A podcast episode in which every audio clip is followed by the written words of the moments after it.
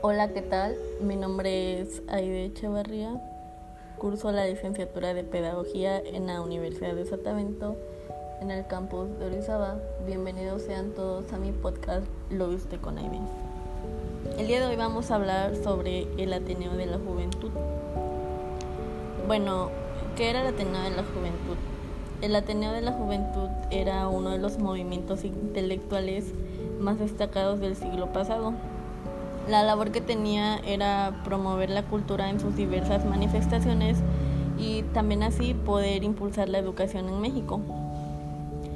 Los que integraban el Ateneo era José Vasconcelos, Alfonso Reyes, Antonio Caso y Pedro Enrique Sureña. La corriente filosófica que ellos sustentaban era el positivismo. Eh, lo que querían ellos era que en México hubiera libertad de pensamiento y que tuviera un nuevo progreso. Se hizo una revista en donde participaron los integrantes del Ateneo. Fueron dos, una se llamaba la revista Moderna y la otra era la revista Sabia Moderna. Estas fueron fundadas en 1906.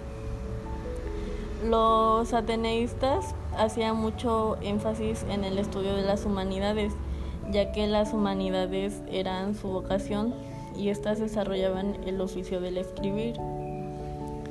Bueno, siento que sin este movimiento no hubiésemos experimentado esa combinación y esta ida y vuelta de la historia, la sociología, la filosofía y las ciencias sociales.